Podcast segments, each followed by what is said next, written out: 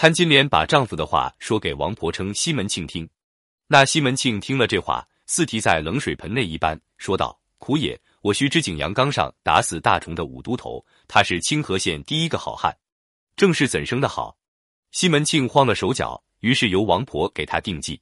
王婆冷笑道：“我倒不曾见你是个把舵的，我是个撑船的，我倒不慌你，倒慌了手脚。”西门庆道：“我枉自做个男子汉，到这般去处却百步不开，你有什么主见？遮藏我们则个。”王婆给他定的计是：如今这岛子病得重，趁他狼狈好下手。大官人家里取些砒霜，却教大娘子自去赎一贴心疼的药来，把这砒霜下在里面，把这矮子结果了他命。西门庆道：“干娘，此计甚妙。自古道，欲求生快活，须下死功夫。罢罢罢，一不做二不休。按岛子就是光棍穷人的称谓。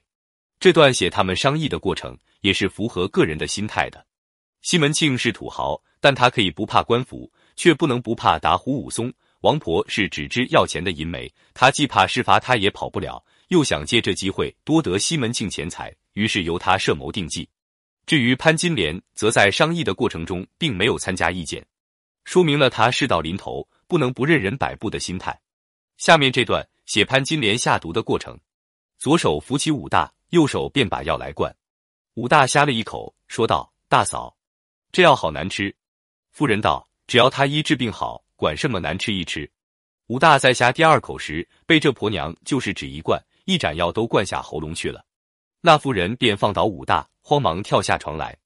武大叫了一声，说道：“大嫂，吃下这药去，肚里倒疼起来，苦呀苦呀，倒当不得了。”这妇人便去脚后扯过两床被来，没头没脸之故盖。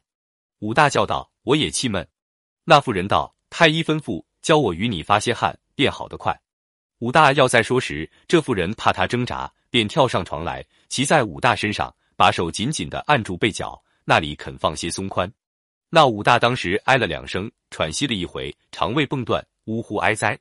解释一下，过程写得很详细，但只表现了潘金莲狠毒的一面。如果补加一笔，写他在谋害亲夫之后有茫然内疚的心境。